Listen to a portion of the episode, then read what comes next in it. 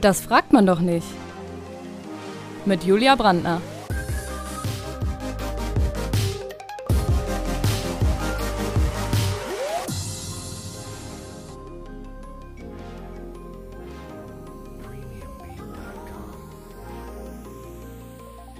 Heute mit Katharina Grill. Es ist wieder Dienstag. Dienstag ist das Fragt man noch nie Tag. Ich habe mich sehr auf meine heutige Gesprächspartnerin gefreut. Die hat nämlich einen Beruf, an den ich überhaupt nicht gedacht hätte. Deshalb, ich bin sehr froh, dass du dich bei mir gemeldet hast. Ähm, du bist nämlich Trauerrednerin, liebe Katharina Grill. Herzlich willkommen. Hallo, liebe Julia. Ja, genau. Ich bin Trauerrednerin und ähm, ich könnte mir vorstellen, dass es bestimmt ein, zwei, 24 Fragen gibt, die du einer Trauerrednerin bestimmt nicht stellen würdest. Und da freue ich mich jetzt voll drauf. Ja, voll schön. Du hast schon, du hast mir schon eine E-Mail geschickt mit Infos zu deinem Beruf und hast gemeint, die meisten verstehen zunächst einmal Traurednerin und beglückwünschen dich danach zu deinem Beruf, weil du so quasi Paare trauen kannst und das total schön ist. So ein bisschen anders ist der Beruf dann aber doch, oder? Naja, gut, also es gibt schon durchaus sehr große äh, Schnittmengen. Ähm, der Anlass ist meistens ein bisschen unterschiedlich ähm, ja. emotional, sagen wir mal so.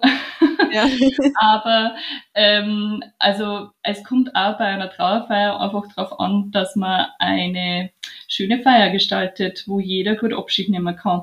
Ähm, im Prinzip verabschiedet sich so ein Hochzeitspaar ja auch von dem äh, Leben davor und beginnt ein neues. Und ein bisschen so ähnlich ist es eigentlich auch bei einer Trauerfeier.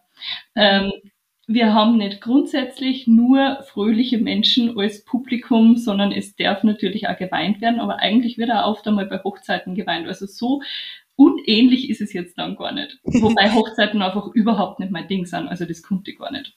Okay. Ja, und ich meine, bei Hochzeiten gibt es ja vielleicht auch Leute, die dann traurig sind, weil vielleicht irgendwie so die große Jugendliebe gerade jemand anderen heiratet. Ja, genau, zum Beispiel. Ja, vielleicht freuen sich auch so Gäste bei Trauerfeiern total, weil sie jetzt endlich was erben oder keine Ahnung. ja, also es darf auch bei Trauerfeiern durchaus ausgelassen und ähm, fröhlich zugehen. Das Leben ist bunt und genauso darf auch Verabschiedung sein. Finde ich schön. Wie bist du eigentlich zu dem Beruf gekommen? So, äh, hat es so den Moment gegeben, wo du da gedacht hast, ja gut, studiert haben wir, ähm, was machen wir? Machen wir mal Trauerreden. Oder was war da bei dir der ausschlaggebende Punkt? Also, dass ich jetzt dann tatsächlich freie Trauerrednerin äh, selbstständig geworden bin, äh, das hat einfach den äh, Ausschlag gehabt, dass nachdem unser großer Sohn auf die Welt gekommen ist, das Arbeitsleben zunehmend sehr, sehr kompliziert worden ist. Also es ist einfach schwierig. Mein Mann arbeitet bei der Feuerwehr, der hat immer 24 Stunden Dienst, 48 Stunden frei und das war mit einem äh, normalen Job dann irgendwann einfach schlecht vereinbar. Und nach dem ersten Jahr ähm, habe ich, wollte ich eigentlich in meinen alten Job zurück und das war, das ist alles so kompliziert worden. Kompliziertestens. Und dann habe ich mir gedacht, naja, was gibt's nur für Optionen? Und ich hatte damals eine sehr ähm, interessierte Ansprechpartnerin beim, äh, äh, beim Arbeitsamt, wie heißt das jetzt auf Deutsch? Ja, also beim, bei der Arbeitsvermittlung. Ja. Und die hat gesagt, ach, und das ist so interessant und machen Sie das und es gibt da einen Gründungszuschuss und die hat mich da gleich voll in die Schiene gebracht und voll, ge, ähm, wie sagt man da, unterstützt. Und ähm, seitdem bin ich das. Das war jetzt 2017, wo ich mich selbstständig gemacht habe. Aber das Thema Abschied nehmen beschäftigt mich eigentlich schon mein ganzes Leben lang. Also das ist schon immer ganz, ganz wichtig für mich. Okay. Was hast du vorher gemacht? Also ich habe katholische Theologie studiert in okay. Wien und war dann im Erzbistum Bamberg fünf Jahre lang Pastoralreferentin. Mhm. Und habe einfach gemerkt, dass dieser Beruf und die Strukturen, also der Inhalt und die Struktur für mich einfach nicht mehr zusammenpassen und ich nicht mehr das erreichen habe können oder nicht mehr so die Menschen erreichen habe können, wie ich eigentlich wollte. Mhm. Und habe dann für mich beschlossen, dass das einfach kein, kein, Weg mehr ist mit Kirche als Arbeitgeber. Und ja. dann, ähm, genau, äh, habe ich kurzzeitig bei einer Arbeitsvermittlung äh, gearbeitet. Dann hat sich unser großer Sohn angekündigt und dann ist, genau. Okay, dann ist runter und drüber gegangen und danach ja, war es soweit. Sowieso, dann war sowieso alles anders, ja. Ja. Genau. Was braucht man denn eigentlich für den Beruf? Braucht man dafür eine Ausbildung oder einfach nur eine Menge Kreativität und Empathie? Im Prinzip, also es gibt mehrere zertifizierte Ausbildungen, aber eigentlich kannst du das sozusagen als freischaffender Künstler unter Anführungszeichen ähm, machen, wenn du dich dazu berufen fühlst, wenn du mit den äh, Emotionen und auch den schwierigen Situationen in so einem Trauergespräch dann zum Beispiel gut umgehen kannst und wenn du es auch aushältst, dass andere Leute weinen, dann ähm, kannst du dich im Prinzip damit selbstständig machen, ja. Ja, cool. Und wenn du es als Künstler machst, dann zahlt ja, glaube ich, die Kün der Künstlersozialversicherungsfonds auch die SVS-Beiträge, wenn, wenn mich nicht alles täuscht. Ja, das ist da alles irgendwie ein wenig komplizierter. Okay, okay. Ich bin ja in Deutschland und das ist, ja, ah. naja, gut, äh, diese, ähm, also, diese organisatorische äh, Geschichte, das ist alles ein wenig, ja, kompliziert. Aber okay. ja. Ich, ich kenne mich aus, okay. ähm, beziehungsweise ich kenne mich nicht aus, weil mit Versicherungen kannst du mich jagen. ja, mich auch. Okay, bevor wir uns im Versicherungsthema verlieren, würde ich sagen, starten wir einfach rein. Ich stelle dir zum Anfang drei schnelle Ja-Nein-Fragen. Bist du bereit? Ich bin bereit. Sehr schön. Musstest du bei einer Rede schon mal Trauer vorspielen? Na. Musstest du, schon, musstest du schon mal so richtig unangebracht lachen? Unangebracht noch nie. Okay. Hast du schon mal einen falschen Namen gesagt bei einer Trauerfeier? Puh, ich versuche es tunlichst zu vermeiden und nein, es ist mir bis jetzt tatsächlich noch nie passiert. Ich hatte allerdings schon mal drei Trauerfeiern hintereinander und da ist dann die ähm, Chance, dass man sie irgendwann einmal verhaspelt, schon ziemlich groß. Deshalb schreibe ich mir immer alle Namen sehr, sehr genau auf. Mhm. Kann ich mir vorstellen. Das wäre wär so richtig komisch, wenn du da so reingehen würdest und sagen würdest so, ja, der, der Freddy, das war ein ganz ein toller Typ und dann alles, wer ist der Freddy? Ups, der ist schon beerdigt. Ja. ja, mir ist es tatsächlich einmal bei einer Taufe passiert. Da sind oh. vier Kinder getauft worden und ähm, ich war Taufpatin und die ähm, Pastorin hat bei meinem Täufling den falschen Namen gesagt. Und das war so ein Schreckmoment, wo ich mir gedacht habe, oh mein Gott, nein, das sollte mir nicht passieren. Das, der ist jetzt auf den falschen Namen getauft, scheiße. ja. Ich habe nicht so viele Vorurteile über den Beruf gefunden, aber so, so ein, zwei habe ich dann doch rausgepickt. Und ich würde jetzt ganz gern einfach mal mit dir abchecken. Und das erste, das ich gefunden habe, das ist auch eine häufige Community-Frage gewesen, ist, dass Trauerrednerinnen einfach so ein Repertoire an Kalendersprüchen haben, aus denen sie ihre Reden zusammenbauen. Stimmt das? Oh, da fragst du mir jetzt zu viel. Also ich kann nur sagen, wie ich arbeite. Ja, ich mache das nicht so. Ähm, als ich meine Pastoralreferentinnen-Ausbildung in Nürnberg begonnen habe, hat mein mich begleitender Pfarrer mir als allererstes seine sechs Stapel Trauerreden ähm, zeigt, wo er nur noch den Lebenslauf einsetzt und für jede Situation passend halt einfach eine Vorlage hat.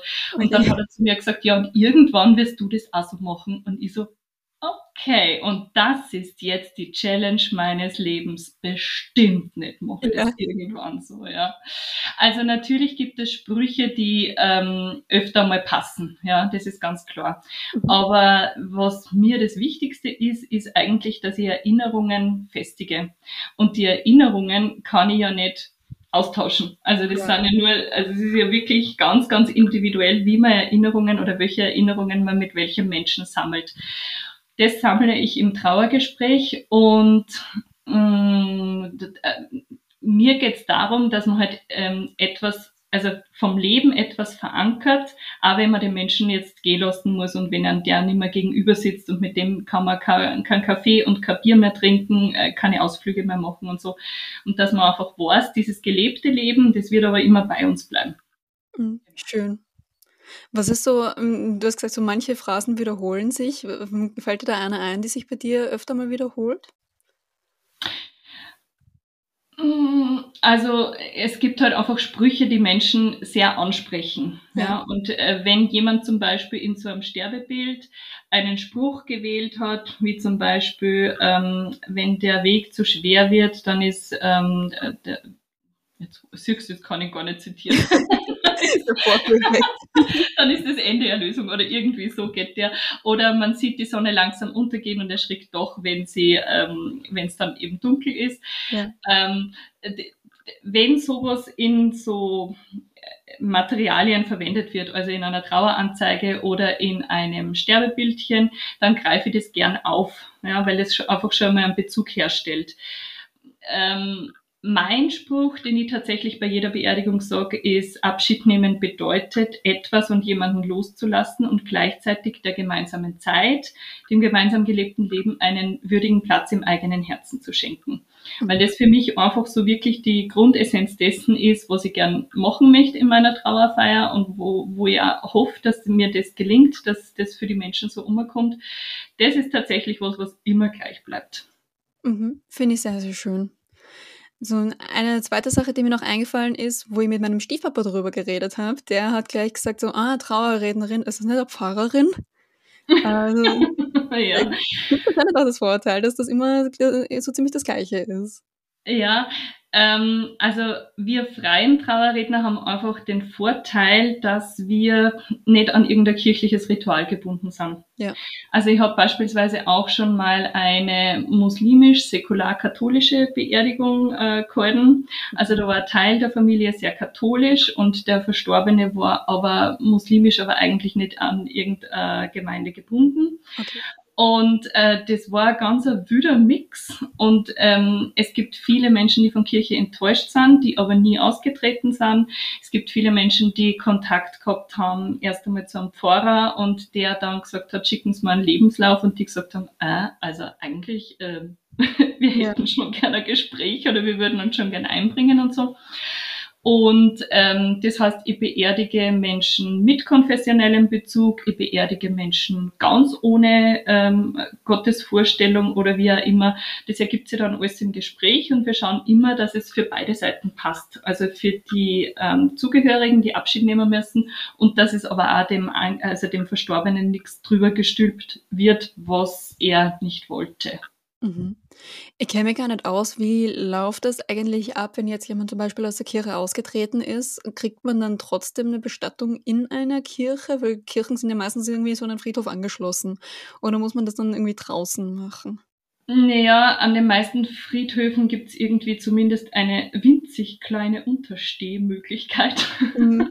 Kommt auf die Größe des Friedhofs drauf an. Ja. Auf größeren Friedhofen gibt es Friedhofen, Friedhöfen, gibt es Trauerhallen, die man benutzen kann, gegen Entgelt natürlich. Ähm, in den Kirchen ist es meistens nicht so gern gesehen, wenn man als nicht kirchliche Gemeinschaft, wie auch immer, ja, ähm, da drinnen seine Feier abhalten möchte. Und es ist auch meistens einfach der Rahmen für die Verstorbenen und die Angehörigen dann nicht passend. Ja. Kann ich mir schon vorstellen, dass es der Kirche auch nicht gefällt, wenn dann eine Frau da vorne steht und was macht. Ja, naja, gut, ich meine, es gibt ja evangelische Kirchen, von daher, da ist, also da, das ist nicht so das Problem, aber ähm, ja, also da gibt's eigentlich dann wenig Berührungspunkte. Ich hatte auch schon Beerdigungen, wo ich die Trauerrede gehalten habe und das restliche Zeremoniell ein pastoraler Mitarbeiter oder Priester. Mhm. Ähm, das geht auch.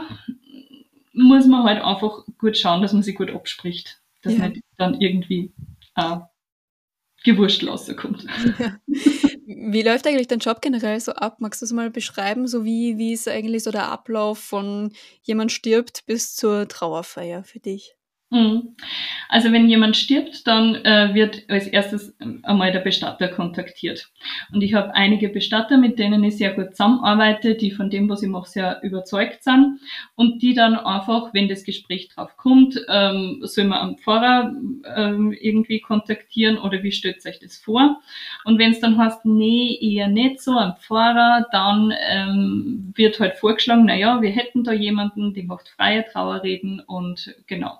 Dann wird der Termin abcheckt. Ich rufe nochmal an und äh, vereinbare dann ein Gespräch. Ich bin sehr gerne bei den Leuten zu Hause, weil es einfach ähm, leichter für die ist zu reden als in einer anderen Umgebung. Ich habe das äh, nur einmal nicht gemacht, aber das war ein ziemlich grausliger Suizid. Da ist die äh, Wohnung einfach von der Polizei gesperrt gewesen. Also da hatten wir die Möglichkeit gar nicht. Und ähm, Genau. Ansonsten treffe ich mich mit den Leuten zu Hause.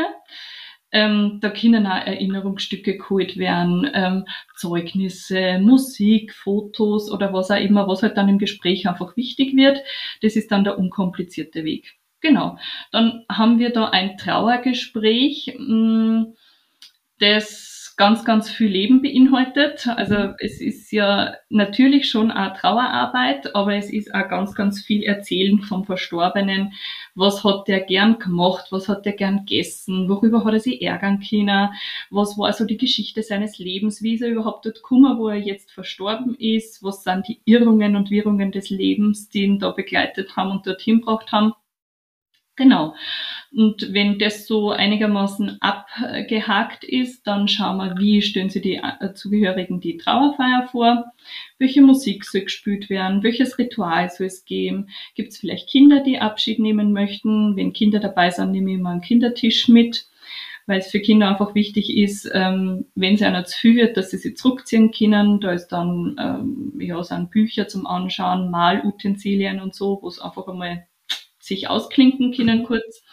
Und wenn das alles geklärt ist, ähm, fahre ich heim, mach, ähm, bereite einen Ablauf vor und eine Rede, äh, nimm nur Kontakt zu Musikerinnen auf oder nur mal besprechen mit dem Friedhof, wenn irgendwas Außergewöhnliches ist und so.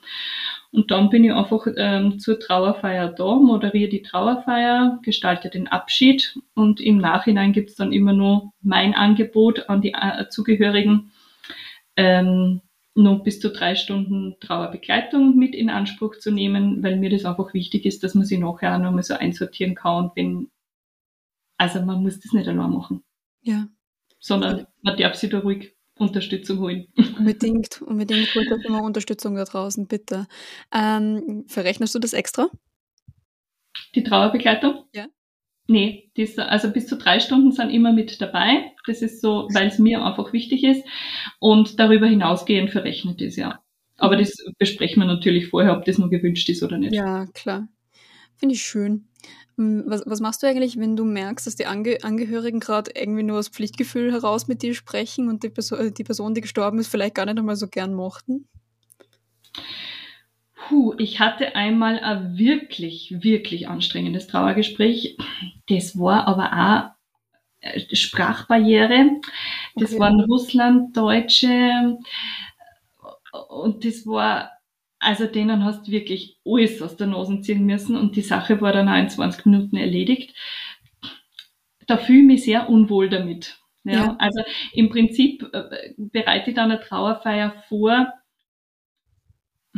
so als hätte gar kein Trauergespräch stattgefunden. Ja? Okay. Also irgendwie so, weil wenn so gar nichts Persönliches kommt, aber es passiert eigentlich nicht also das ist wirklich, das ist mir bis jetzt einmal passiert und ich glaube, das war einfach wirklich die Sprache, dass da äh, im Weg gestanden ist. Ansonsten, na, habe ich das eigentlich noch nie gehabt. Okay. Und wie hast du da reagiert? Hast du dann, hast du es dann einfach so gemacht wie am Fahrer und hast dann gesagt, schicken Sie mir einen Lebenslauf?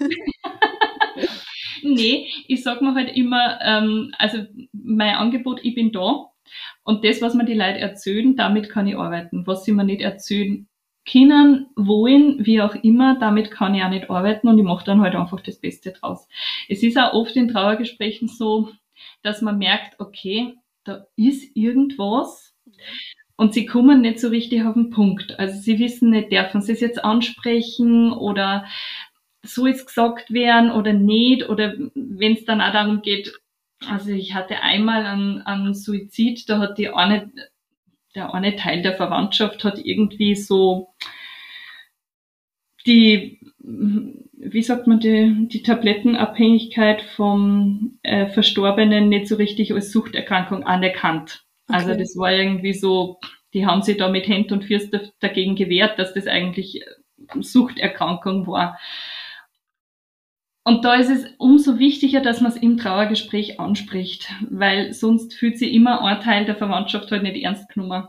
Und wenn ich es aber weiß, dann kann ich es so formulieren, dass beide Teile sich angesprochen fühlen und beide gut Abschied nehmen können. Also es ist nichts schlimmer eigentlich in einem Trauergespräch, wie wenn man was verheimlicht, wo man sich denkt, dafür schäme ich mich jetzt. Oder das ist mir zu unangenehm, das anzusprechen. Also es gibt eigentlich nichts, was in einem Trauergespräch nicht gesagt werden darf. Ganz im Gegenteil, es soll sogar alles gesagt werden, weil dann kann man damit arbeiten. Also es dauert oft einmal lang, gerade wenn es eben um Suchterkrankungen, Alkoholismus, Gewalt in der Familie, solche Sachen oder auch Suizid geht.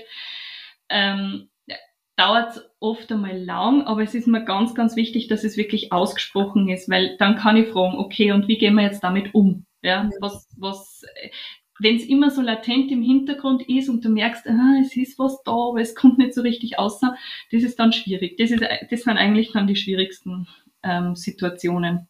Mhm. Ja, man soll es ja nicht totschweigen, um einen kleinen Wort ja, einzubauen.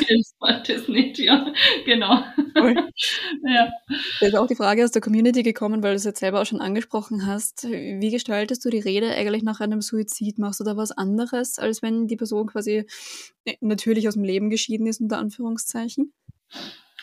Also, was ich anders mache, ist, dass ich nur mal sehr klar benenne, dass das einfach ähm, erstens eine persönliche Entscheidung ist, ja, aus dem Leben zu gehen, ähm, dass das auch zu jedem Zeitpunkt einfach zu akzeptieren ist. Ähm, ich sprich das nur mal extra an, dass es ganz anders schmerzhaft ist, weil man einfach nicht darauf vorbereitet ist, weil man ganz, ganz viel Schuldgefühle natürlich in sich trägt und damit zurechtkommen muss. Ähm, ganz viel, viele Warum-Fragen, die nie beantwortet werden können. Also insofern, das mache ich anders. Ich, ich mache das nur einmal intensiver, diesen Teil, ähm, diese Trauer zu benennen. Und diese Fassungslosigkeit und diese Sprachlosigkeit und diesen, diese Wut und alles, was da einfach an Gefühlen aufkommen kann weil ähm, das für die Trauerarbeit einfach wichtig ist, damit die Leute wissen, ja, das gehört dazu. Ja. Wenn jemand ähm, Suizid begeht, dann ist es für die Zugehörigen in einer ganz anderen Form anstrengend. Und das müssen die wissen, damit es nachher einen guten Weg gehen können. Ja. Das heißt, ich sage das nochmal viel expliziter. Ansonsten mache ich genau das, was ich sonst mache. Ich versuche Erinnerungen zu verankern. Ähm, und da geht es nicht darum, irgendwas auszulassen, also irgendwie die schlechten Seiten oder so, sondern ähm, es ist schon wichtig, jeder von uns hat seine Schattenseiten. Natürlich. Keiner von uns ist jeden Tag happy, peppy, super drauf und kann mit alle Leuten gut umgehen und so. Überhaupt nicht, sondern wir sind alle so ein Lichtschattenwesen und es kehren beide Seiten immer dazu. Mhm. Genau. Was machst du, wenn du das Gefühl hast, dass bei jemandem das Negative überwiegt? Es gibt schon diese Leben, wo man einfach ganz, ganz viel Erdenschwere merkt. Ja. Was ist Erdenschwere? Das ist ein voll schönes Wort. Wie würdest du es definieren? Ach, wenn man so das Gefühl hat, es, es, es fühlt sich das ganze Leben so an wie Blei. Mhm. Man hat überhaupt nicht die Kraft und die Energie, weiterzukommen oder, oder sich für irgendwas zu interessieren oder so. Aber es ist doch in die allermeisten Fälle so, dass es Lichtmomente gibt. Also gerade letztens habe ich wieder ein Trauergespräch geführt. Da war eben der Papa verstorben, Alkoholiker. Und da sind auch ganz, ganz viele schöne Kindheitserinnerungen plötzlich aufgekommen. Ja, wir haben, wir haben erst über die letzte Phase natürlich geredet und dass da ganz, ganz viel Ablehnung war und dass man sich einfach nicht mehr verständigen hat China und so. Und ähm, es sind trotzdem schöne Momente zum Vorschein gekommen. Und also wie gesagt, mir geht's immer darum, beides zu zeigen. Ja, also das ist nicht immer gleich viel sozusagen, ja. sondern aber eben, ich, ich sprich auch das an, wenn jemand zum Beispiel sehr selbstbestimmt war, ja, oder man könnte sagen, stur oder bockig oder so, ja. dann äh, spreche ich das genauso an, wie wenn jemand sehr weltoffen ist oder so. Also das ist, für mich gehört das immer alles dazu, weil ich halt, das ist mir einfach auch wichtig, das zu vermitteln. Es geht nicht darum, jemanden zu verklären und es geht nicht darum, jemanden abzuurteilen, sondern einfach jemanden als Menschen, dieses individuell gelebte Menschenleben einfach zu würdigen. Ja, schön. Nee, ich erinnere mich nur an eine Trauerfeier zurück von meinem Urgroßvater, wo der Pfarrer einfach nur gesagt hat, so ja, er war ein sehr sturer Mensch, er war kein sehr liebenswerter Mensch. okay. Ich meine, das hat schon gestimmt, aber.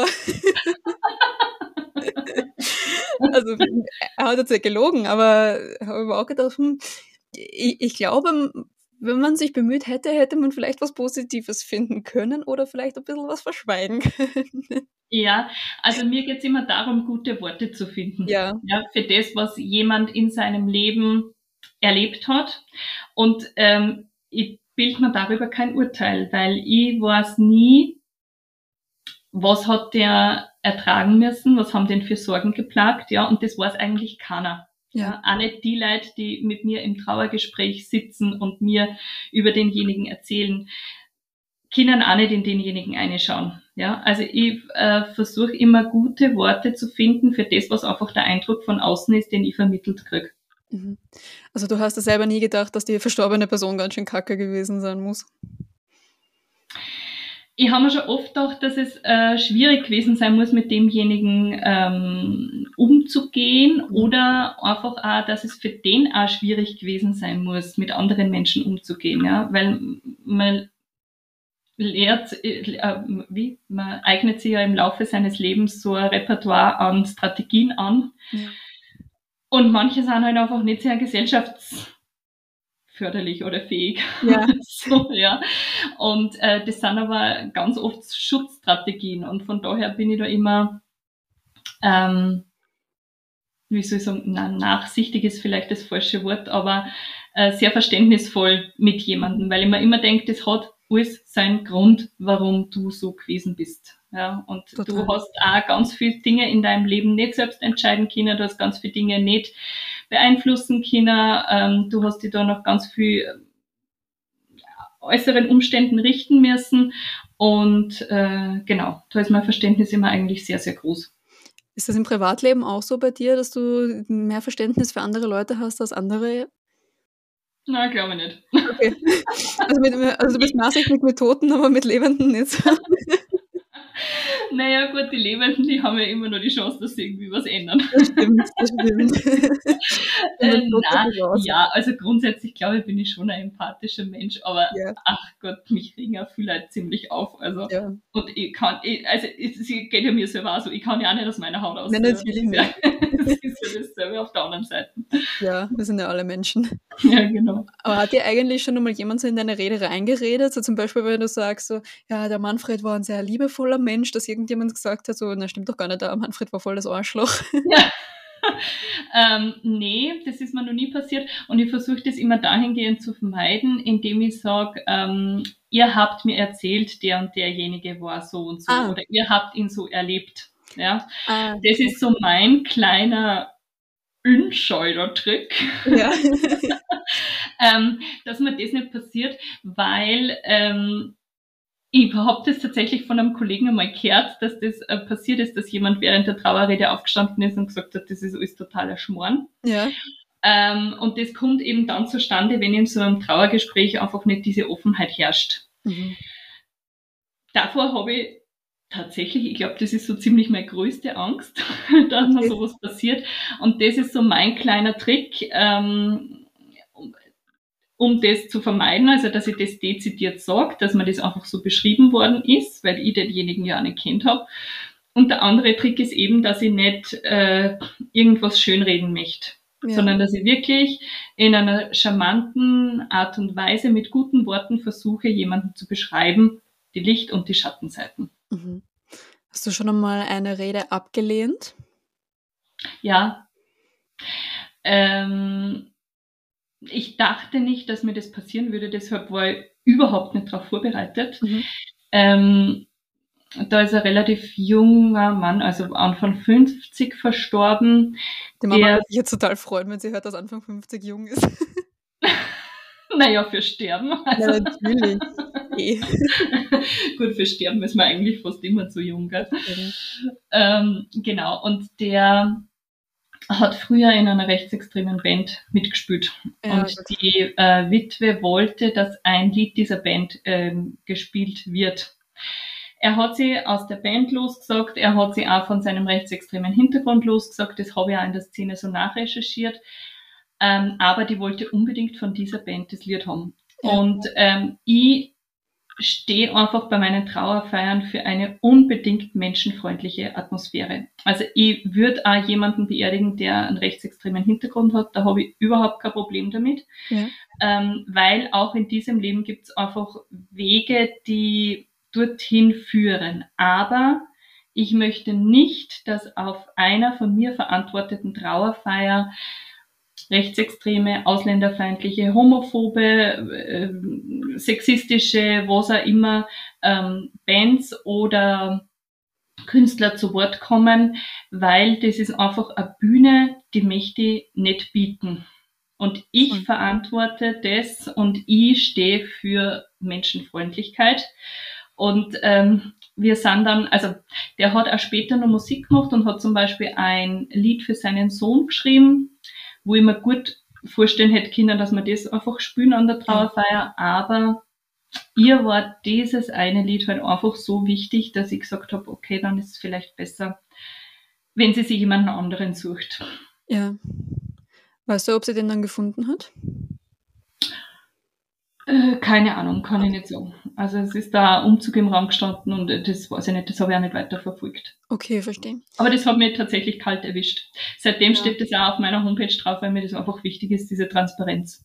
Na, finde ich auch vollkommen in Ordnung. Ist ja auch, ist auch wahrscheinlich für die Hinterbliebenen nicht fein, wenn sie dann sowas hören müssen, oder? Ja, gut, ich meine, wenn man, wenn man in einer gewissen Szene unterwegs ist, dann äh, rechnet man wahrscheinlich damit, dass man sowas hört, ja. ja okay. ähm, aber das ist für mich einfach, die, die haben normalerweise ihre eigenen Leute, was? Das war für mhm. mich, ähm, ich habe da nicht, nicht damit gerechnet, dass so eine Anfrage auf, an mich herangetragen ja. werden könnte. Das dachte ich nicht, ja. Da mhm. war ich mhm. nicht vorbereitet. Verstehe voll. Hast du eigentlich selber Angst vorm Tod? Na.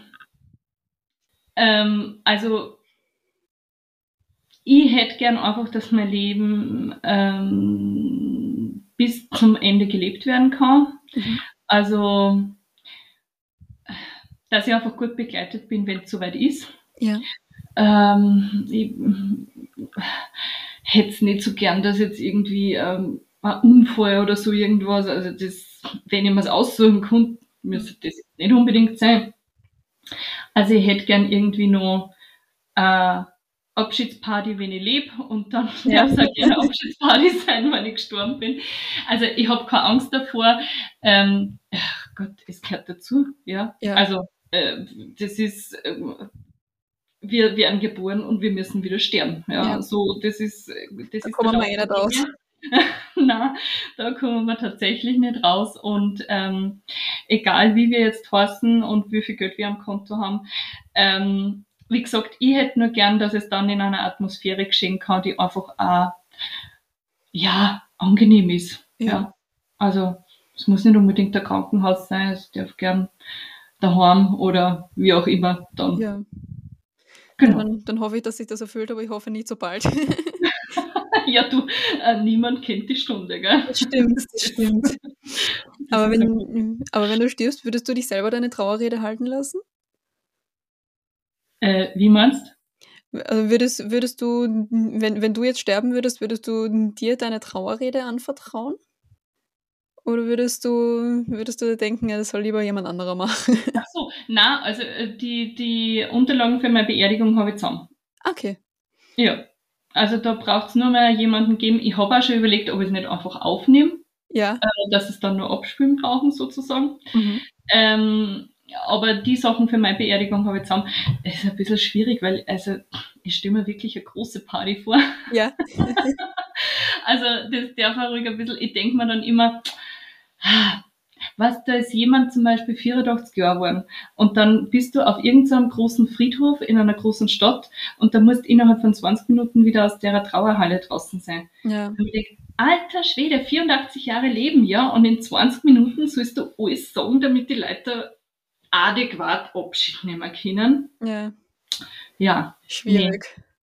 Schwierig, ja. Also ich, ich, das darf auch ruhig, da darf äh, gegessen und getrunken und Musik gehört werden und ich stelle mir vor, dass so ähm, ein Bücher, dass es einen Büchertisch gibt, wo sich jeder nochmal eins von meinen Büchern mitnehmen kann und so, so als kleines Andenken und irgendwie, ja, so. Also ich denke mal, wenn ich, also ich meine, ich bin die Hauptperson, aber dann ja irgendwie nicht mehr dabei.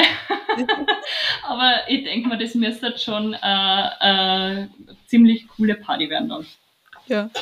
Würdest du wollen, dass die Menschen schwarz tragen oder lieber, lieber bunt? Na, die müssen auf jeden Fall Spaß haben. Okay. Mm, ja, na, weil, also, ich meine, ich bin ja jetzt da kein Trauerklos, ja. Ja. Ich, äh, sitze jetzt da nicht herum und denke mir, oh mein Gott, das Leben ist so schrecklich. Es ist tatsächlich auch nicht so, dass man als Trauerrednerin die ganze Zeit irgendwo in einer Ecke sitzt und blärt, sondern man darf schon Spaß am Leben haben und darum geht's ja eigentlich. Also ich äh, rede ja niemals über, über Trauer, ja, schon kurz, ja, aber es geht mir ja eigentlich ums Leben und nicht ja. um den Tod. Ja. Ja, das war nämlich so die häufigste Community-Frage, die gestellt worden ist, nämlich ob dieser Job nicht unglaublich deprimierend ist und ob man dann nicht auch irgendwie in so einer Trauer versinkt. Mhm, na, überhaupt nicht. Es ist ja unglaublich faszinierend. Was glaubst du, was ich für Lebensgeschichten alles erzählt kriege und was ja. da alles passiert ist und wie, äh, ja, wo man dann auch draufkommt, schau mal, das ist für die Kinder gar nie wichtig gewesen zu wissen, wie sie die Eltern zum Beispiel kennengelernt haben. Ja. ja wo man denkt, aha, ja, interessant, ja, und dann fragst du einmal nach und dann, ah, oh, na, wissen wir gar nicht. Ja, also ja. wo man auch draufkommt, wie wenig man eigentlich von Menschen weiß aus der Zeit, wo, wo es einen noch nicht gegeben hat, ja, oder mhm. so, oder wie wenig darüber geredet wird. Äh, ja, na, gar nicht. Also ich, ich finde es über, ich find's faszinierend, überhaupt nicht deprimierend. Man hat natürlich mit Leuten die trauern, ja, aber pff, das ist auch was, das gehört zum Leben dazu, weil Trauer ist die andere Seite der Liebe. Wer nicht liebt, mhm. der trauert nicht. Von daher ähm, nehme ich das als positiv entgegen, wenn jemand um jemanden trauert. Ja, du hast es ja auch total schön in deiner E-Mail geschrieben. Bei einer guten Trauerrede muss mindestens einmal gelacht und einmal geweint werden. Ja, genau. Das ist so mein, mein Leitspruch, weil es einfach ähm, also das Weinen heißt natürlich, ich sprich die Emotionen an, die jetzt da sind. Und das Lachen heißt aber auch, es geht darüber hinaus. Also ich habe einmal die Rückmeldung gekriegt bei einer Trauerfeier, ähm, das war ziemlich kompliziert und die Frau hat dann, die, die wollte eigentlich gar nicht zur Trauerfeier kommen, weil sie gesagt hat, bei der Beerdigung von meinem Papa bin ich in Ohnmacht gefallen, weil es mich so, äh, weil ich so fertig war. Und ähm, dann habe ich ja sehr, sehr gut zugeredet und habe gesagt, sie soll unbedingt kommen, weil es ist halt einfach auch, ja, es war ein sehr plötzlicher Tod von jemandem, den sie halt betreut hat. Und die ist nach der Trauerfeier zu mir hergekommen und hat gesagt, Frau Grill, ich gehe heute mit leichtem Herzen.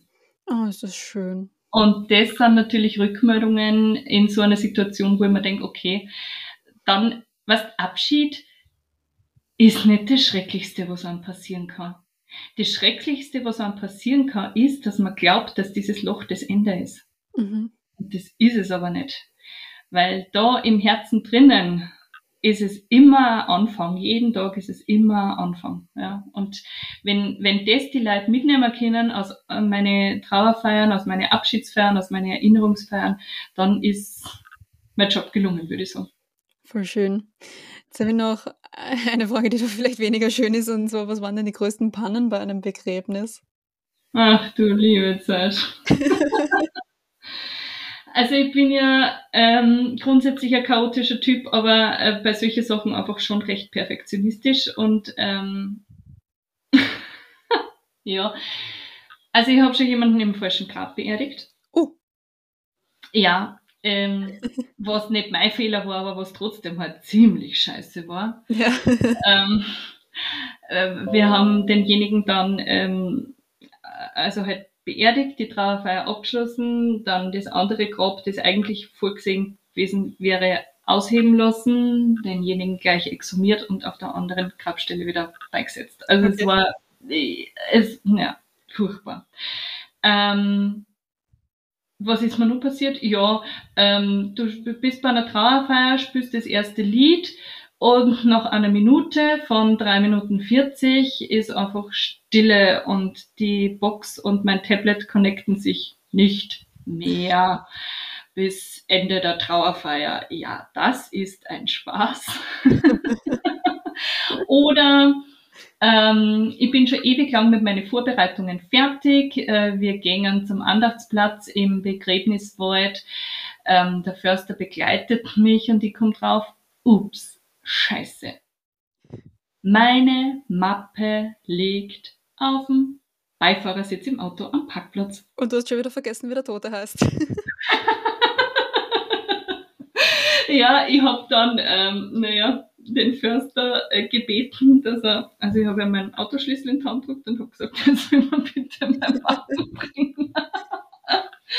genau, oder ja, du fährst eine Stunde zu einem Begräbniswald hin und ähm, kommst dann auf die letzten fünf Meter drauf. Ähm, das Tablet mit der gesamten Musik ist zu Hause. Oh je. Ja, auch solche Dinge passieren.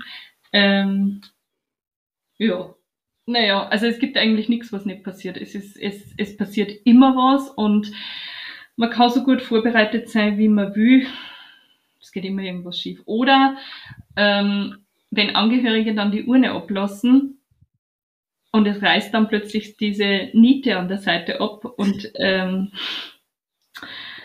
kannst du dir nicht vorstellen, was für ein Schreck da durch die, ähm, durch die Trauergemeinde Ja, glaube ich. wenn da plötzlich die Urne so halb auf halb acht hängt und ja. Ja, solche Sachen passieren tatsächlich. Okay. Mm, Aber du nimmst es mit Humor. Na, bleibt da nichts anderes über. Ja. Also, mein Motto ist in solchen Situationen immer tarnen und täuschen, ja. Ja. Ähm, einfach so da, als wird zu kehren, Mhm. ja. Das ist einmal ganz, ganz wichtig. Und wenn das nicht mehr geht, dann einfach, ja, Ja, das gehört dazu, Lächeln und winken. acht hängt. genau. Finde ich schön. Äh, Katharina, eine Abschlussfrage habe ich noch für dich. Und zwar, wenn du deinen Job nicht mehr ausüben könntest oder wolltest, was wäre dein Plan B? Oh, jobmäßig. Ist immer gut, wenn einem so lange nichts einfällt. Äh, mein Plan B ist irgendwann einmal Dudelsack lernen, aber das ist jetzt, also, ob ich das noch mal so weit schaffe, dass ich davon leben kann, das glaube ich nicht. Also ich, äh, mir fällt jetzt äh, kein Grund ein, warum ich das nicht machen konnte, aber irgendwas anderes noch machen können sollte. Also Ja. von daher, Also, ähm, man, die Kundschaft stirbt ja wahrscheinlich nicht aus. genau, also es ist jetzt ein sehr krisensicheres Geschäft, von Ja. daher ich mache es auch sehr gern und es äh, wird da immer mehr, dass die Leute einfach danach suchen, dass es eine nicht konfessionell gebundene Möglichkeit gibt, ähm, Abschied zu nehmen. Ja. Genau. Von daher, pff, na, habe ich, hab ich jetzt überhaupt keinen Plan, ehrlich gesagt. Na gut, dann heißt es ja auch, dass du deinen Beruf gerne machst und das ist ja schön. Ja, vielleicht hingle ich dann von Pod Podcast zu Podcast. Genau. Ich mache ein Werbegesicht für irgendwie, keine Ahnung. Für Trauerreden. ja. Für Beerdigungen, für Bestattungen. Voll. Ja, hast du eigentlich von der Corona-Krise finanziell profitiert, weil da mehr Leute gestorben sind, wenn man so blöd fragen darf? Äh, ich habe gar nicht so viel Corona-Tote beerdigt. Okay. Also es war jetzt in den letzten zwei Jahren waren es tatsächlich nur drei. Ähm, ich habe davon nicht recht viel gemerkt. Also gut, ähm, finanziell ja dann sowieso nicht. Das Ja. ist, es läuft immer irgendwie so dahin, ja. Also es ist jetzt nicht. Ich hatte keine große, äh, wie soll man sagen, kein Peak oder irgendwie sowas an Corona-Toten. Okay. Ähm, das, was ich gemerkt habe, ist, dass die Leute einfach mehr ähm, dieses Angebot der Trauerbegleitung in Anspruch nehmen, weil es sowieso schon sehr einsam und sehr für sich sind und weil da sowieso schon sehr schwierige ähm, Lebensumstände jetzt dann einfach die letzten zwei Jahre sich angehäuft haben. Das ähm, ist mir aufgefallen und es war am Anfang einfach ein schreckliches Abschied nehmen. Mhm. Also du kannst nur so oft sagen, seien wir einander im Herzen nahe, wenn wir ähm, hier Abstand halten müssen. Aber Mhm. wenn äh, zehn Leute bei einer Beerdigung auf drei Meter Abstand irgendwo herumstehen und die eigenen Enkelkinder nicht zur Beerdigung kommen können, äh, das ist einfach, also das war Wahnsinn. Da waren auch die Masken überhaupt noch nicht. Das ist jetzt anders. Das hat sich geändert, weil, weil die äh, viel mehr Usus sind und weil man das viel selbstverständlicher nimmt. Ja. Masken zu tragen, ja. Aber am Anfang, das war so, also jeder, es war wirklich jeder für sich ganz einzeln mit seiner Trauer ganz allein. Ja, das war. Schrecklich. Also das war, und ich glaube, dass wir da auch noch, in den kommenden zehn Jahren ziemlich viel aufzuarbeiten haben werden, was äh, Vereinzelung betrifft, was Abschiede betrifft, was auch Menschen betrifft, die plötzlich aus äh, Dorfgemeinschaften einfach verschwunden sind, ja, wie, wie so eine Karotten, die, noch, die du nach unten wegziehst, plötzlich schwupp weg. Ähm, äh, ja, also das, das wird uns nur lang beschäftigen, glaube ich, und das wird uns nur ganz schön Geld kosten, mhm, dem Gesundheitssystem, denke ich. Und mit diesen aufmunternden Worten.